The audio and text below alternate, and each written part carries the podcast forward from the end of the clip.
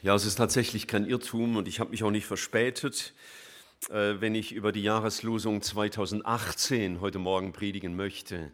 Und nächsten Sonntag bin ich zufällig nochmal dran. Dann geht es wirklich um die Jahreslosung 2019.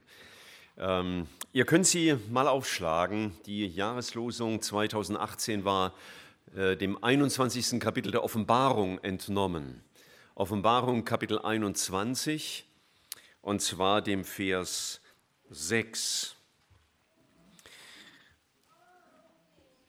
Und es ist ja gut, wenn man mit einem bestimmten Bibeltext so als Gemeinde ein Jahr begonnen hat und wenn das Jahr jetzt zu Ende geht, dass man auch noch mal darüber nachdenkt, ja, was ist denn aus dem geworden, was wir da am Anfang gelesen haben?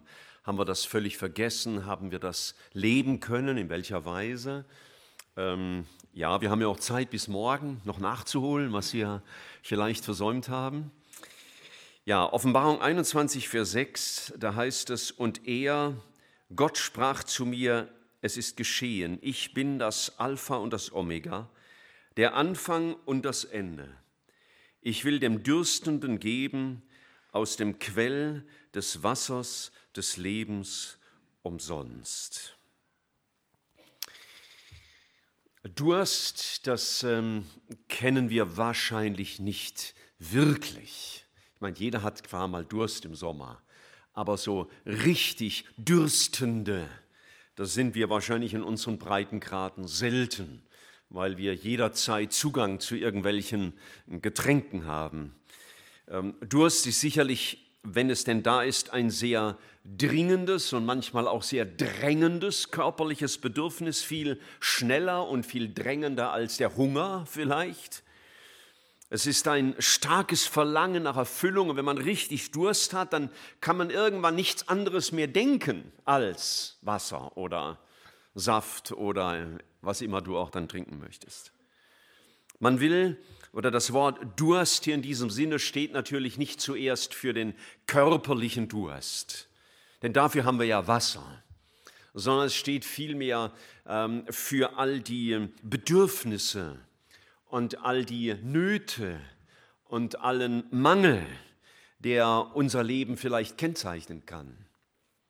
Und dieser, dieser Mangel, dieser Durst, der kann manchmal sehr beherrschend sein und quälend. Und wir dürfen sicherlich uns die Frage stellen, wenn wir so jetzt beginnen, so den Landeanflug zu nehmen auf morgen Abend, wenn das Jahr zu Ende geht und man vielleicht dann ein paar besinnliche Momente hat, wie, wie war denn das im vergangenen Jahr und wonach verlangen denn wir? Wonach habe ich wirklich Durst in diesem Sinne? Nun, jeder Mensch hat ein starkes Verlangen nach Dingen wie Freude. Man, jeder freut sich gerne. Wenn man mal länger traurig ist, dann freut man sich, wenn man sich wieder freuen kann. Man hat äh, ein starkes Bedürfnis nach Bedeutung, nach Anerkennung, nach Wertschätzung durch andere Menschen. Niemand kann auf die Dauer richtig leben ohne irgendeine Form von Anerkennung und Ermutigung. Wir haben eine Sehnsucht nach Frieden und Sicherheit. Und äh, davon haben wir in unserem Land zum Glück sehr viel. Ich danke Gott jeden Morgen, wenn ich den Tag beginne, für die gute und sichere und ruhige Nacht, dass kein Krieg war und keine Terroristen über mich hergefallen sind. Und jeder Mensch hat ein unstillbares Verlangen nach Liebe, dass er geliebt wird von anderen Menschen und was vielleicht so der, der drängendste Wunsch ist, so von den allgemeinen Menschen, ist der sogenannte Selbsterhaltungstrieb. Wenn also mein Leben bedroht ist, dann, dann werden wir alles daran setzen, um, um unser Leben zu erhalten. Und wenn du so über das vergangene Jahr mal nachdenken wirst, und ich würde dich sehr ermutigen, es auch anhand dieses Bibeltextes zu tun, was was war denn so mein Durst im vergangenen Jahr? Ja, wonach war ich denn, wohinter war ich denn her? Welchen Mangel habe ich denn besonders beklagt? Was habe ich denn besonders gesucht? Dann weiß ich nicht, was dein Ergebnis sein wird. Das denkst ja du nach über dein Leben. So, worum hat sich denn dein Wünschen und dein Sehnen so gedreht? War es vielleicht sehr viel irdischer Mangel, dass du viel geklagt hast, vielleicht über irgendein, über dein Leben, über die Lebensumstände, die du hast, die Zustände deines Alltags, deiner Familie, deines Arbeitsplatzes oder deines Bankkontos? Vielleicht hast du dich beklagt, laut oder leise über Menschen, die nicht so waren, wie du dir das vorgestellt hast, über Misserfolge, die dich niedergedrückt haben, Enttäuschungen, die du dir vielleicht selber bereitet hast. Wir können uns mit viel beschäftigt haben, wo wir gefangen waren von Gedanken und Erlebnissen und den Wunsch hatten, frei zu werden davon, das zu überwinden, das auszutauschen gegen Gutes. Und was das bei dir war, Darüber kannst du ja mal mit dem Herrn sprechen, dass du dir hier auch ganz ehrlich Rechenschaft gibst. Wir, wir Gläubigen, wir sind ja manchmal so, so schnell sehr fromm und sagen, ja, mein größter Wunsch war Jesus. Aber ob Jesus das so empfunden hat, das dürfen wir ihn ja mal fragen. Ich meine, er kann es uns ja sagen. Er weiß ja, wie er uns so erlebt hat. Und wenn wir unseren Mangel gespürt haben, unsere Bedürfnisse, unsere Nöte, unser, ja, unser Suchen, wie haben wir das zu stillen versucht? Was haben wir denn eingesetzt, unternommen, um Zufriedenheit zu finden? Haben wir vielleicht ähm, den Durst zu stillen versucht durch andere Menschen, dass sie uns dienen mussten, dass sie uns einen Durst stillen? Haben wir versucht, erfolgreich zu sein, um dadurch irgendetwas auszugleichen, was in meinem Inneren an Mangel da ist? Vielleicht hast du deine Zufriedenheit gesucht, indem du gegen Feinde gekämpft hast, die dir im Wege standen. Oder auch durch Kompromisse gegenüber dem Wort Gottes, die du gemacht hast, um einfach das zu erreichen, was du willst sehr vieles, was diese Welt anbietet, für dich attraktiver wurde vielleicht als manchmal das Wort Gottes. Oder wir haben unseren Erfolg erzwingen wollen mit aller Macht und andere Menschen damit unter Druck gesetzt. Wie viel Energie ist vielleicht verpufft, auch in diesem vergangenen Jahr, auf unserem Suche nach Befriedigung, nach dem Löschen unseres Durstes. Und wie sehr haben wir uns vielleicht konzentriert auf das, was uns Mangel war und gar nicht so sehr auf das geachtet, was vielleicht Mangel in den Augen Gottes gewesen ist. Ich habe darüber nachgedacht, so mal ganz selbstkritisch auch, was würde sich denn Jesus wünschen, wonach ich dürste? Wonach ich verlange, wonach ich strebe, was mir Sorgen macht, was mich beschäftigt, womit ich nicht zufrieden bin. Das Erste, was mir im Nachdenken einfiel, war die Einleitung, die ersten Sätze aus dem Vater unser. Äh, wir kennen ja das Vater unser. Und wenn wir da Sätze hören wie, dein Name werde geheiligt, dein Reich komme, dein Wille geschehe, wie im Himmel so auf Erden, dann drückt das eine Sehnsucht des Beters aus. Herr, ich habe Sehnsucht danach, dass in dieser Welt dein Name geheiligt wird. Das hat mich in diesem Jahr oft bekümmert. Wenn ich irgendwo unterwegs war und habe Menschen beobachtet, die ganz offensichtlich mit Gott gar nichts am Hut haben und die sich gar nicht interessiert haben für ihn, die einen sehr sündigen Lebensstil führen. Da war ich sehr bekümmert, dachte, oh Herr, wie wird dein Name von denen in den Dreck getreten, die du geschaffen hast. Sie sind ja auch deine Geschöpfe. Die Sehnsucht eines Christen ist, dass der Wille Gottes geschieht, hier auf dieser Erde, so wie er im Himmel geschieht. Und wie sind wir niedergedrückt, wenn wir die Zeitung aufschlagen und sagen, was die Politiker lesen, was die Politiker sich vornehmen oder die, die Filmstars oder wer auch immer. Gottes Wille spielt da oft gar keine Rolle.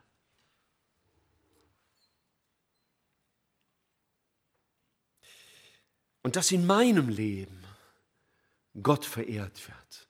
Das wäre ein guter Durst, das wäre eine gute Sehnsucht. Und dass es uns oft auch vielleicht bekümmert, weil, weil unser Leben nicht so ist, dass er geehrt wird. Ich erinnere uns mal an einen Satz, den viele von uns kennen, aus dem Römerbrief im Kapitel 7. Römerbrief, Kapitel 7, Vers 18, da war einer sehr bekümmert. Römer 7, Vers 18, denn ich weiß, dass in mir, das heißt in meinem Fleisch und Blut, nichts Gutes wohnt. Das Wollen ist bei mir zwar vorhanden, aber das Vollbringen des Guten gelingt mir nicht. Denn ich tue nicht das Gute, das ich will, sondern das Böse, das ich nicht will, das tue ich. Es war, es war eine Sehnsucht in ihm, das hat ihn gestört, das hat ihn beschäftigt. Wie sehr wünschte ich, dass mein Leben Gott nicht verunehren möge. Jesus hat mal gesagt, selig sind, die da hungert und dürstet nach der Gerechtigkeit, auch in unserem eigenen Leben, dass wir ein Leben führen, das Gott Ehre macht.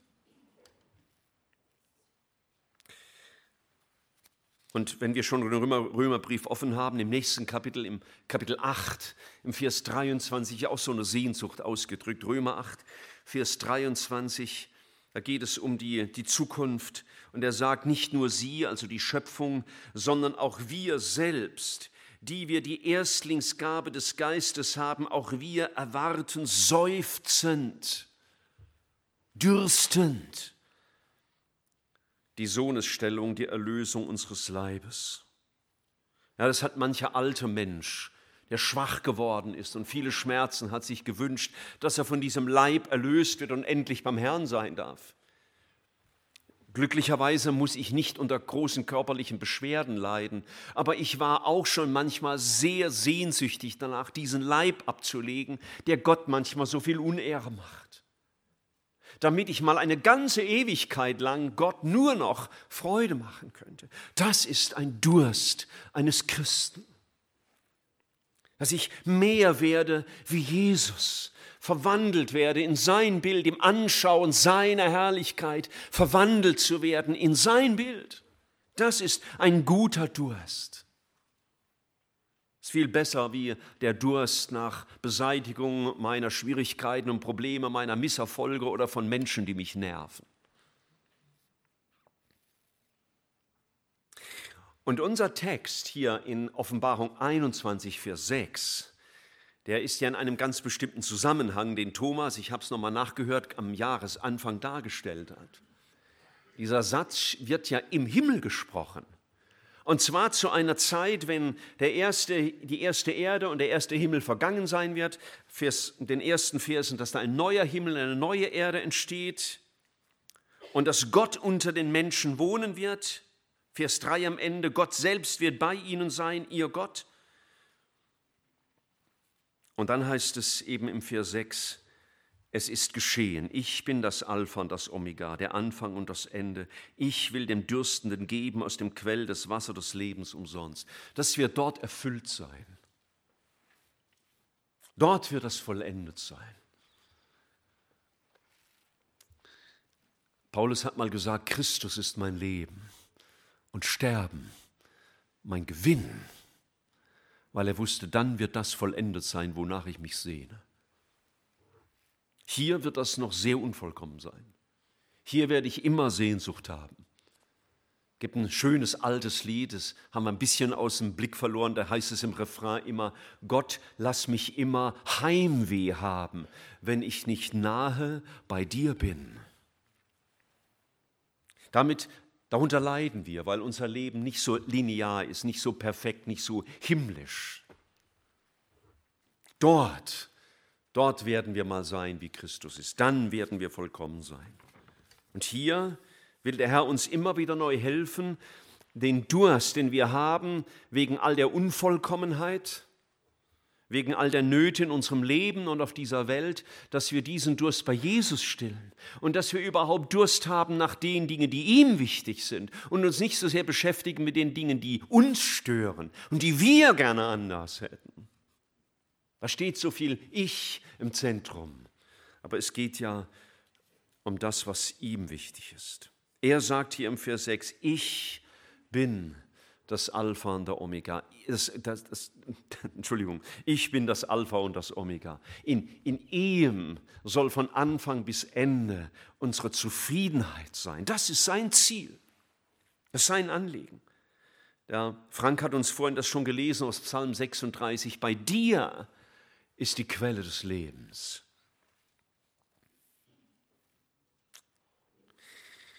Ich bin ja sehr gespannt, wie das morgen Abend sein wird. Der Willi hat uns ja eine Hausaufgabe gegeben für morgen Abend. Er hat uns nicht verraten, wozu er das braucht. Ich lasse mich immer gerne überraschen. Äh, nicht immer, aber jetzt lasse ich mich mal gerne überraschen für morgen Abend.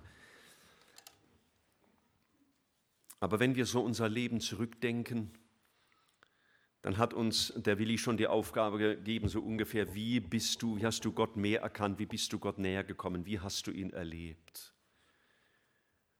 Und ich denke, viele von uns werden sagen, ich habe ihn vielfach erlebt. Wir können sagen, wie es ähm, die Israeliten mal gesagt haben, eben Ezer, bis hierher hat der Herr uns geholfen. Wir haben vielleicht manchen Mangel erlebt oder vielleicht auch Reichtum, Krankheit und Gesundheit. Wir waren zu Hause oder viel unterwegs. Wir wurden geehrt und manchmal auch verunehrt. Wir waren manchmal sehr ratlos und manchmal überfließend vor Freude. Wir haben Prüfungen erlebt für unseren Glauben und Siege erlangt.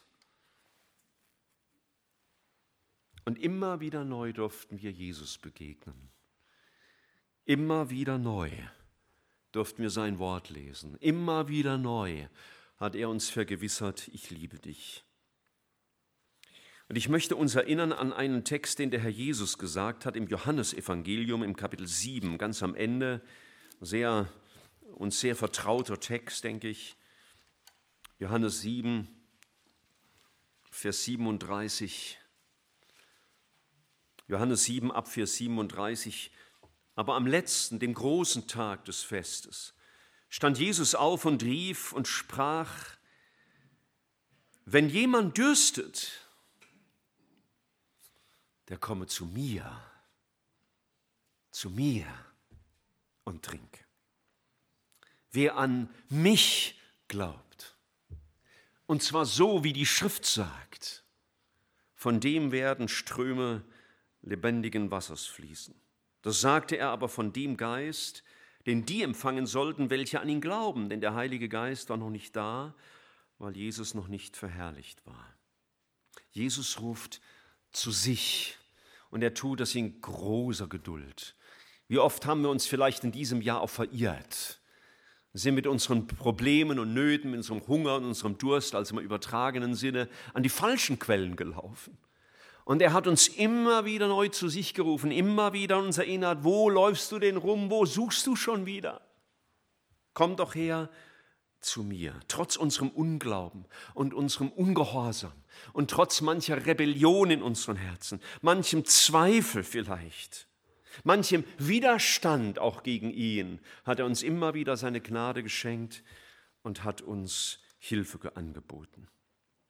So wie hier hat er uns immer wieder gerufen, vielleicht nicht immer laut, weil seine Stimme ja oft sehr leise ist, wie es ein, Alt, ein Knecht im Alten Testament mal gesagt bekam. Er hat uns gerufen mit seiner Liebe und seiner Freundlichkeit, mit seiner Güte und mit all seinem Verlangen nach uns. Trotz unserer Schwerhörigkeit im Anführungszeichen hat er uns immer wieder gerufen. Und wann immer wir kamen, ehrlich und demütig, vielleicht auch manchmal aufgewühlt und manchmal anklagend, hat er immer wieder etwas für uns bereit gehabt. Wie oft, wie oft haben wir im vergangenen Jahr Gottes Gnade und Hilfe erleben dürfen. Vielleicht buchstäblich, wie es hier heißt, aus seinem Leib werden Ströme lebendigen Wassers fließen. Von seiner Fülle dürfen wir nehmen, Gnade um Gnade. Und manchmal durften wir sogar zum Segen für andere werden, dass das, was Gott uns gegeben hat, nicht nur für uns gereicht hat, sondern auch für andere. Und ob wir sündig zum Herrn kamen oder heilig, ob reif oder unreif, ob wir uns weit von ihm entfernt hatten oder immer nah bei ihm gewesen waren, er war immer offen. Er war immer bereit, uns zu beschenken. Er gab uns nicht immer, was wir wollten, aber gab uns immer, was gut war. Er hat uns Frieden gegeben für unser Gewissen. Ich werde diesen Moment nicht vergessen, da war irgendwann, denke ich, Anfang des Jahres, da war ich sehr bekümmert wegen, wegen Schuld in meinem Leben. Es hat mich niedergedrückt. Ich war so frustriert. Und da war es mir, wenn der Herr Jesus neben mir stünde und mir sagen würde, Michael, auch dafür bin ich ans Kreuz gegangen. Was für ein Trost, was für eine Ermutigung. Die Gewissheit der Vergebung. Wie oft wurden wir unterwiesen durch sein Wort, dass wir Altes wiedergefunden haben in der Bibel und Neues entdeckt haben. Unterwiesen wurden durch, durch sein Wort und dass unsere Liebe zu ihm gereift ist, dass wir ihn lieben durften und uns freuen konnten an Jesus. Das ist eine Seite vielleicht, die wir in diesem vergangenen Jahr erlebt haben. Und ich, und ich wünschte dir, dass du das oft erlebt hast und dass du oft deinen Hunger und deinen Durst entdeckt hast und damit zu Jesus kamst. Und so lang geblieben bist, bis er dir etwas zu sagen hatte, was deine Seele erquickt hat und dein Geist wieder bereichert hat und frei gemacht hat. Aber unser Leben ist dieses Jahr wahrscheinlich bei allen nicht immer so triumphal verlaufen, nicht immer so super geistlich, nicht immer nur so auf, wie, der, wie man in der, in der frommen Sprache sagt, so auf Tabors Höhen. Vielleicht war es manchmal bei uns wie in Psalm 84. Du weißt viel, wahrscheinlich nicht, was da steht, aber wenn du es liest, kommt es dir vielleicht bekannt vor. Psalm 84, Vers 7. Und ich lese erst ab den Vers 2. Da heißt es, Psalm 84, Vers 2, wie lieblich sind deine Wohnungen, o Herr der Heerscharen, Vers 5, wohl denen, die in deinem Haus wohnen, sie preisen dich alle Zeit. Und jetzt heißt es, Vers 7, wenn solche, die also in deinem Haus wohnen, wenn solche durch das Tal der Tränen gehen, machen sie es zu lauter Quellen. Jesus hat nicht versprochen, dass er uns immer nur auf roten, rosa Wolken dahinschweben lässt, sondern er hat uns auch gesagt, es wird manchmal auch, wie es im Psalm 23 heißt, das Tal der Todesschatten geben. Ich habe gestern einen Bruder besucht aus einer anderen Gemeinde, der schwer krank gewesen war in diesem Jahr, der heute, vielleicht gerade jetzt, mit in seine Gemeinde predigen darf. Und der Text, den man ihm gegeben hat, ist Psalm 23, Vers 4. Und wenn ich auch wanderte im Tal der Todesschatten, fürchte ich kein Unglück, denn du bist bei mir. Ja, mancher von uns hat vielleicht auch manches Tränental erlebt in diesem Jahr. Manche Dürre erlebt, körperlich, vielleicht seelisch, vielleicht geistlich. Dieses Tränental, das ist ein Wortspiel, da ist auch von einer gewissen Pflanze die Rede, habe ich nachgelesen, das sind Balsambäume, die so ähnlich wie Tränen Saft absondern. Und deswegen nennt man den auch Tränenbaum. Und deswegen das Tal, wo die vorkommen, auch Tränental, so als Symbol für unsere Tränen, die wir manchmal weinen, weil wir traurig sind und verzweifelt und niedergeschlagen. Und er hat gesagt, wenn Menschen, die in der Gegenwart Gottes leben, durch solche Täler gehen, er sagt also, das ist durchaus möglich, das ist nichts Ungewöhnliches, machen sie es zu lauter Quellen. Das heißt, genau dort dürfen sie ihrem Herrn begegnen. Und vielleicht ändert sich die Situation nicht sofort, dass Gott die Probleme gleich wegnimmt. Das, das erwarten wir immer von Gott. Aber dass er uns eine Freude gibt, mitten auch in einem, um das Wort hier zu gebrauchen, Tränental, wo es schwierig ist, wo es nicht so ist, wie ich es mir vorgestellt habe. Begegnungen mit Jesus der die, das Wasser des Lebens ist. Begegnungen mit Jesus sind die Erfrischung auch mitten in einer Lebensphase, in der es schwierig wird. Vielleicht bekommt ihr die Rundbriefe von Daniel und Hannah Zobel aus dem Südsudan. Wir haben gelesen, dass sie jetzt vor Weihnachten so sehr krank wurden, dass sie mit dem Flugzeug aus dem Südsudan ausgeflogen werden mussten, um medizinisch behandelt zu werden in Nairobi. Und die Situation war so bedrängend, dass sie um das Leben ihrer kleinen Tochter fürchten mussten. Es handelte sich nur um Stunden. Und wenn sie einige Stunden später gekommen wäre, hätte das Kind diese Krankheit wohl nicht überlebt. Und sie haben geschrieben über diese Situation. Das lässt Gott auch manchmal zu. Und sie haben sich vergewissert, dass Jesus zu dienen auch manchmal Tränen mit sich bringt und Opfer mit sich bringt. Aber sie haben gesagt, wir sind im Südsudan, um dort das Evangelium zu bringen, und dafür lohnt sich jedes Opfer, aber nur dafür. Sie sagen, wenn wir in den Südsudan gegangen wären, um nur soziale Hilfe zu bringen, dafür würde sich dieses Opfer unseres Kindes zum Beispiel nicht lohnen. Aber für die Verbreitung des Evangeliums, dafür würde es sich lohnen. Und sie freuen sich, bis sie wieder zurück können, um mitzuhelfen, das Evangelium zu verkündigen. Ja, Tränentäler, die haben wir vielleicht nicht so krass erlebt wie Sie, und doch auch manche Schwierigkeiten. Ich hoffe, dass deine Trauertränen in Freudentränen verwandelt worden sind. Der Freude über Jesus. Wenn du mal weiterblätterst im Psalm 87, Psalm 87, Vers 7, da heißt es, und sie singen beim Reigen, alle meine Quellen sind in dir. Also wir haben früher so einen Chorus öfter gesungen. Alle meine Quellen sind in dir nach diesem Vers. Wisst ihr, das kann man so singen. Ja, Jesus ist mein Ein und Alles, Jesus ist das, was ich brauche und er ist meine große Freude, das ist mein Leben. Das kann man leicht singen, aber ob es im Alltag so bewährt wird, das ist natürlich schon manchmal die Frage.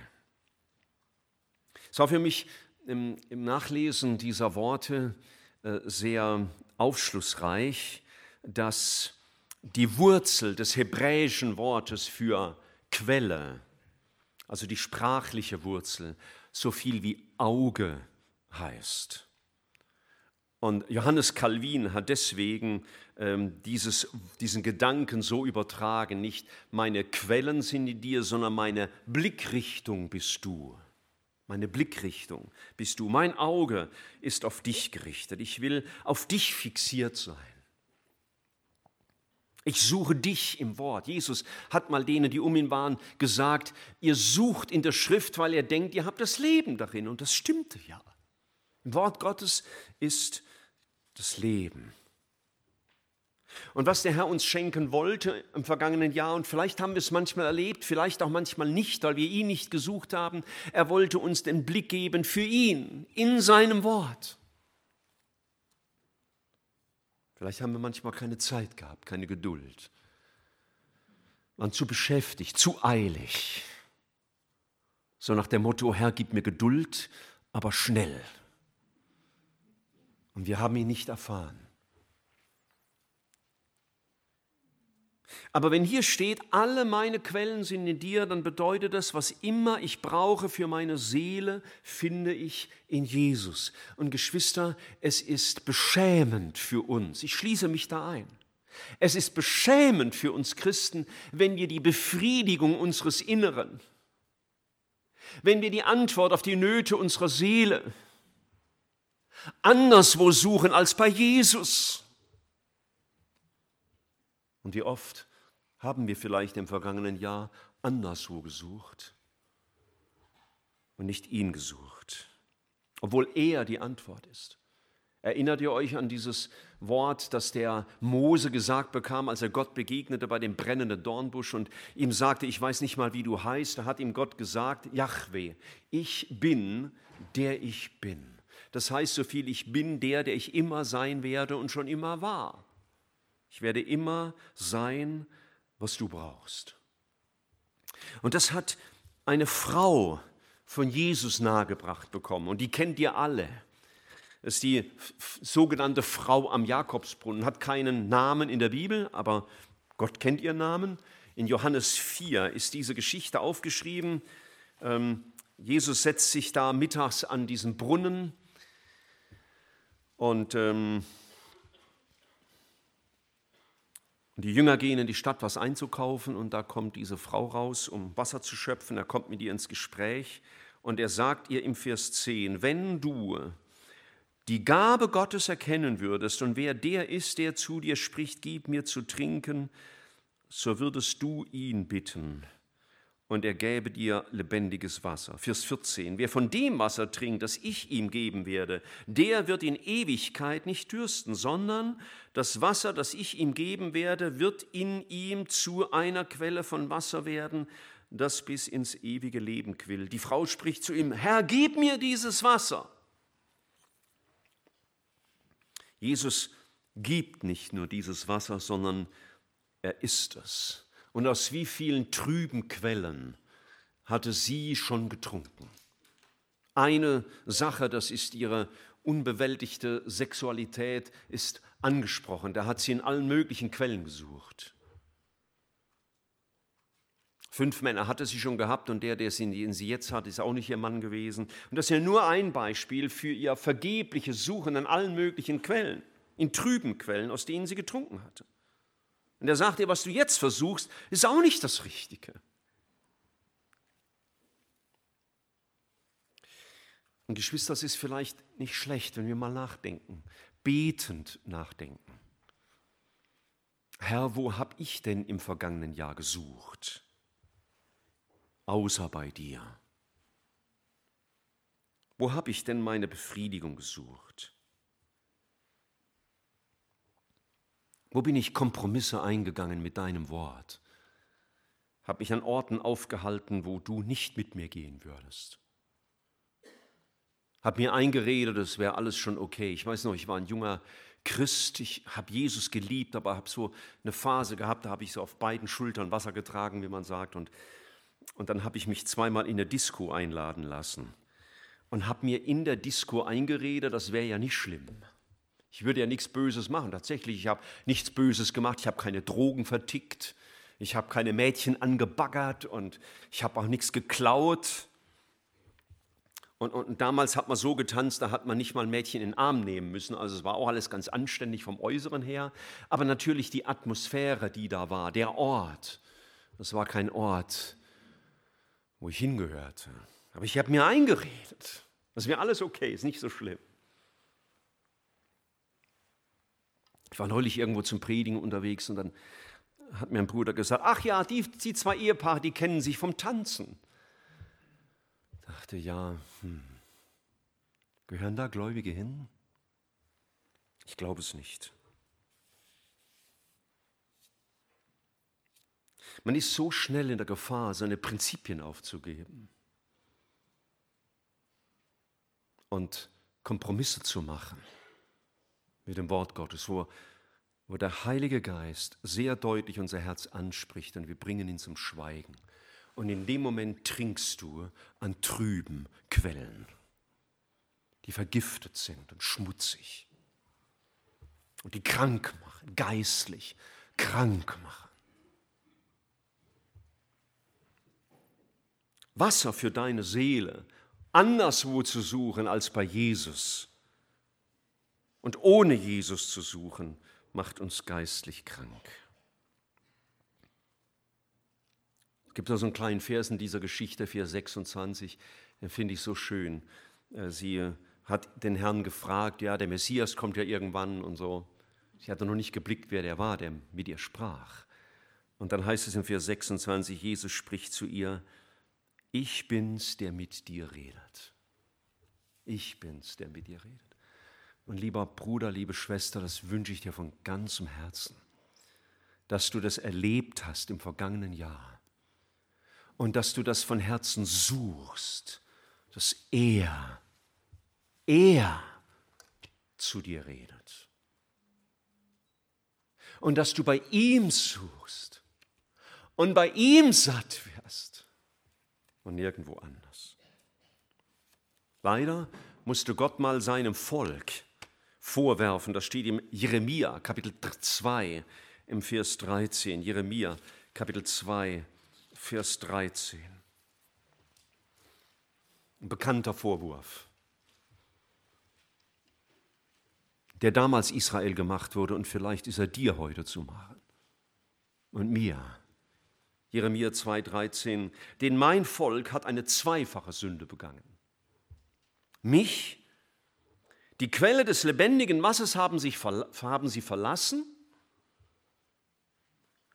um sich Zisternen zu graben, löchrige Zisternen, die kein Wasser halten. Also einmal haben sie mich verlassen, dann haben sie sich einen Ersatz geschaffen, der gar nichts hält wo sie unablässig auf der Suche sein werden. War das vielleicht auch dein Ausweg, diese lebendige Quelle zu verlassen? Vielleicht, dass du dich verirrt hast, weg von Jesus, dass er nicht mehr dein Leben war, dein Zentrum, die Quelle, wo deine Sehnsüchte gestillt werden, die Antwort auf deine Fragen, die Freude deines Lebens, die Kraft für deine, deinen Alltag. Vielleicht gibt es Bereiche deines Lebens oder vielleicht auch ganz grundsätzlich ist es vielleicht in deinem Leben so, dass du wie Israel Buße tun solltest darüber, dass du ihn verlassen hast und dass du die löchrigen Quellen verlässt, um ihn bei ihm zu suchen. Wisst ihr, ich bin auch ein Mensch mit Schwankungen in allen möglichen Bereichen. Und manchmal, da merke ich, es ist nicht so zwischen Jesus und mir, wie es schon war und wie es sein soll und wie es sein kann.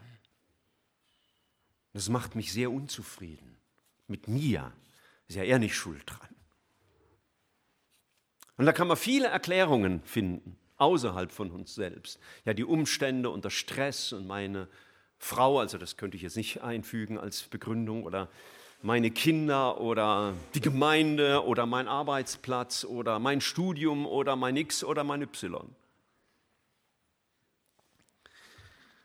Und dann, wenn ich merke, das ist so, dann, dann suche ich mir, sobald ich kann, Zeit. Ist ja manchmal nicht so leicht, glaubt man, Zeit zu finden. Aber man hat ja für alles Mögliche Zeit. Und dann bete ich so lange, so lange, und suche den Herrn und lese in seinem Wort und bete und lese in seinem Wort und, und bete und lese in seinem Wort und bete, bis Gott mir wieder zurechthilft. Und das bedeutet manchmal, dass er mir Buße schenken muss über Sünde in meinem Leben und Nachlässigkeit und Oberflächlichkeit.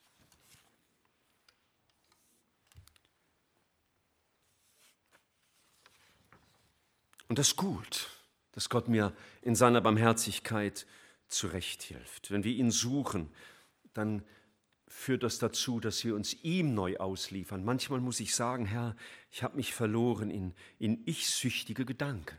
Auch mitten in deinem, im Dienst für dich. Es gibt es tatsächlich. Denkt mal, es kann ja gar nicht sein, wir Prediger, die leben ja nur pur für Jesus. Es ist ein, leider ein Trugschluss. Wir sind nicht Heiliger Geist pur. Wir sind ganz normale Menschen. Und da muss mir der Herr manchmal helfen, mich ihm wieder auszuliefern, ihm gehorsam zu werden. Und ich schließe mit einem Wort aus der Offenbarung im Kapitel 7. Offenbarung Kapitel 7. Und das sind, ich habe die ganzen Bibelverse auf ein kleines Stück Papier geschrieben, extra für dich. Und das liegt nachher draußen. Kannst dir mitnehmen und alle mal durchlesen. Ich wünschte, du könntest das tun, um um einfach Jesus zu suchen.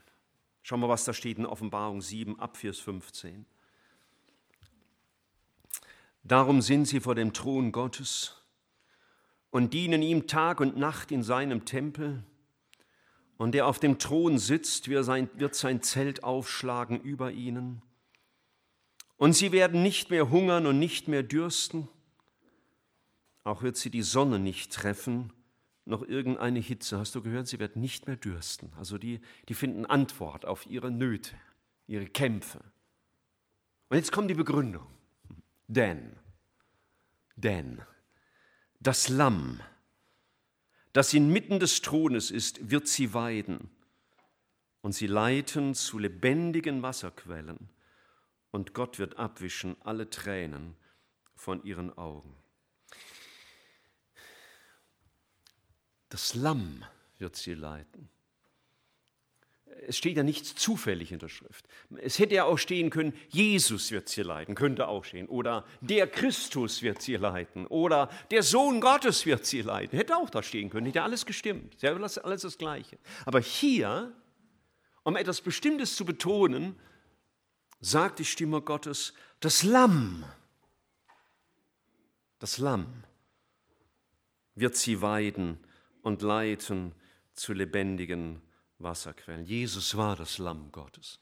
Und das bedeutete, dass er alles aufgegeben hatte, dass er sich selbst aufgegeben hatte, sich selbst zu nichts gemacht hatte, sich entleert hatte aller Vorrechte, aller eigenen Rechte.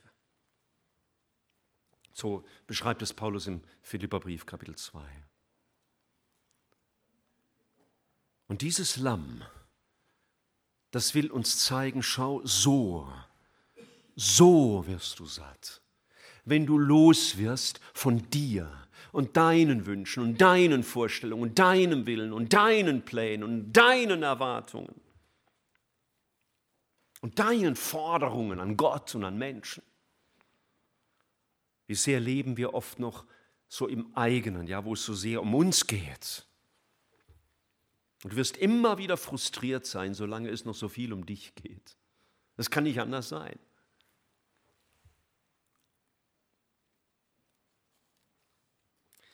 Weil wir noch was vom Leben haben wollen, hm, sagen manche.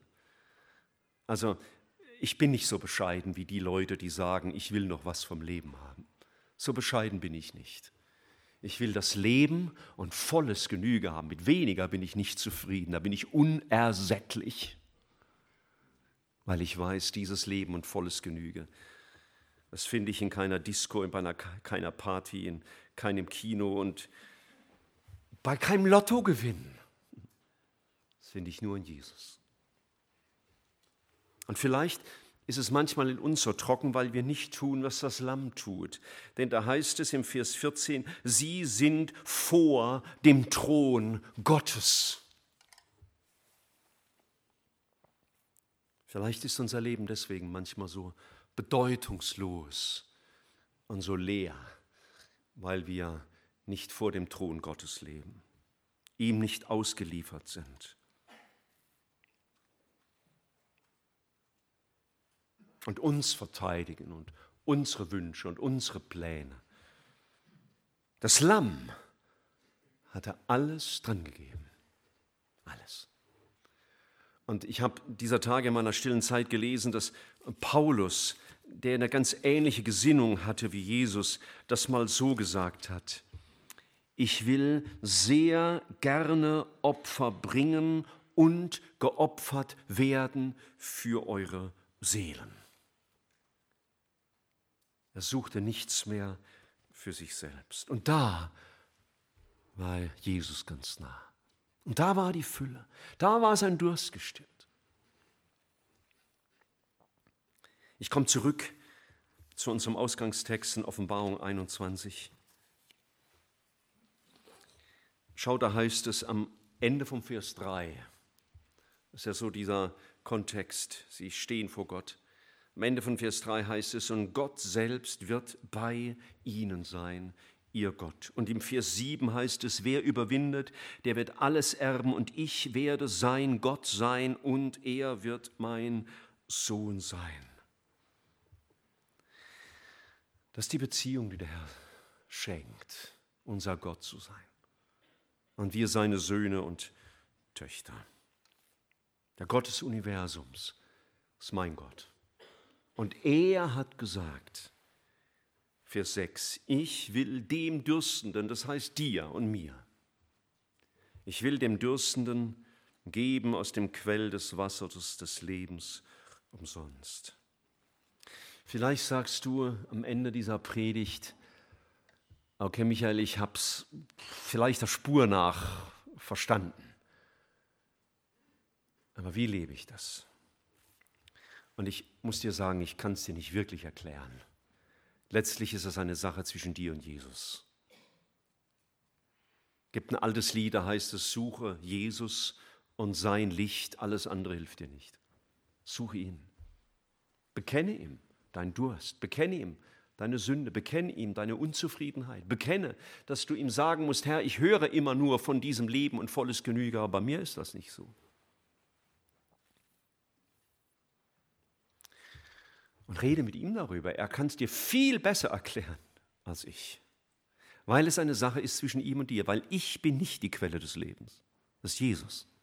Ich bin nur Wegweiser, mehr kann ich nicht sein.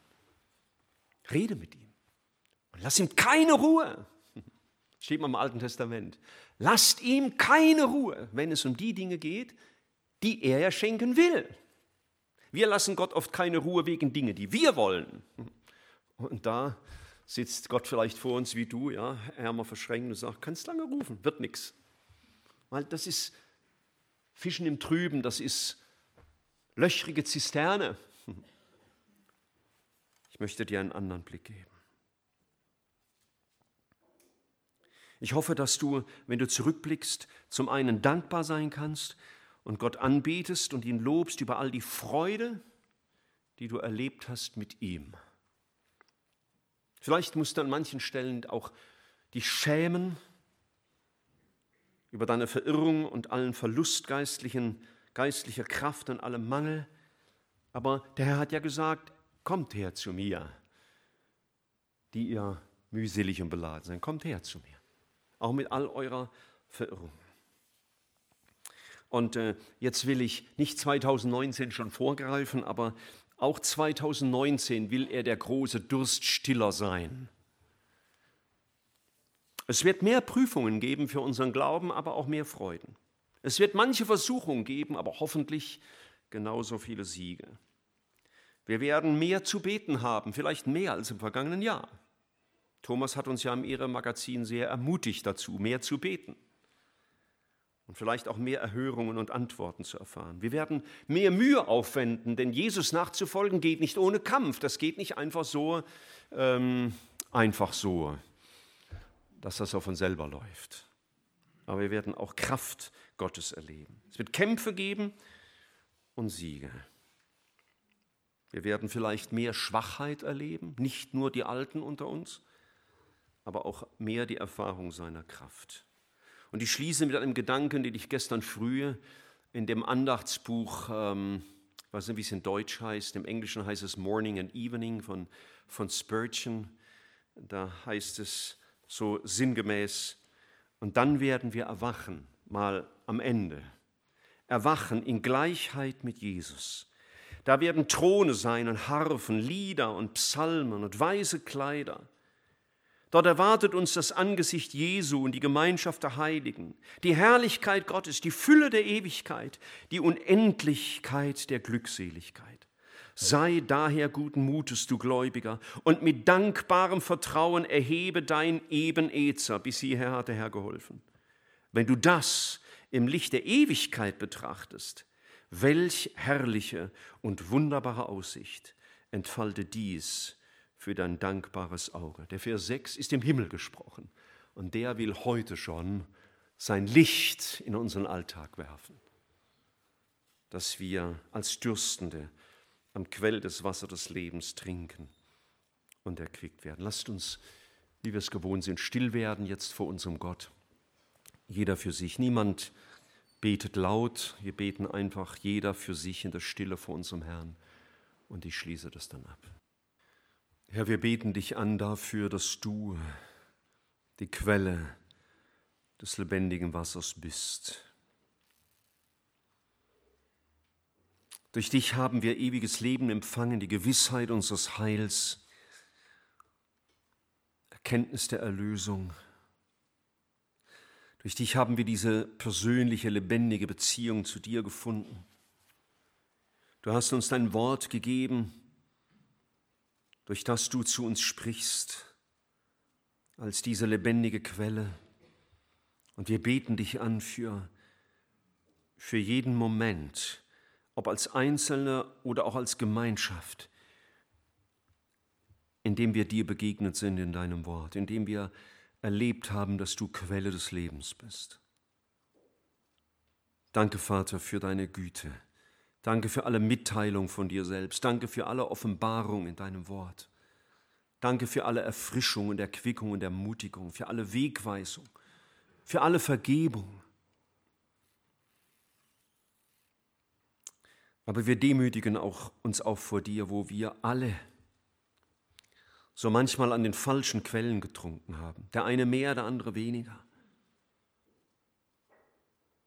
Wo wir uns löchrige Zisternen gegraben haben, die doch das Wasser nicht halten können und deswegen auch nichts zu geben haben. Vergib, wo wir dich beschämt haben, dich beleidigt haben, der du die Fülle anzubieten hattest und wir haben an fragwürdigen Quellen getrunken, die deinen Namen verunehren und die uns geistlich krank gemacht haben, so wie unser Körper krank wird durch schmutziges Wasser. Vergib uns, Herr, wenn wir je anderes gepredigt hätten als dich. Herr, du weißt, wir wollen wirklich dich verkündigen. Aber Herr, sollten wir auch viel Menschliches gesagt haben, menschliche Erkenntnis und menschliche Weisheit, dann gib uns offene Augen, dass wir unseren Irrtum erkennen und mehr denn je dich verkündigen. Herr, und auch die Gedanken, die wir heute Morgen hatten, ist, dass die sind wie ein Geheimnis zwischen dir und jedem Einzelnen. Du willst uns begegnen. Und ich bitte dich, hilf uns allen, dir keine Ruhe zu lassen, bis wir immer wieder neu erfahren haben, wie du mit dir selbst unseren Durst stillst. Danke, Vater, dass du uns begegnen willst in deiner Treue. Amen.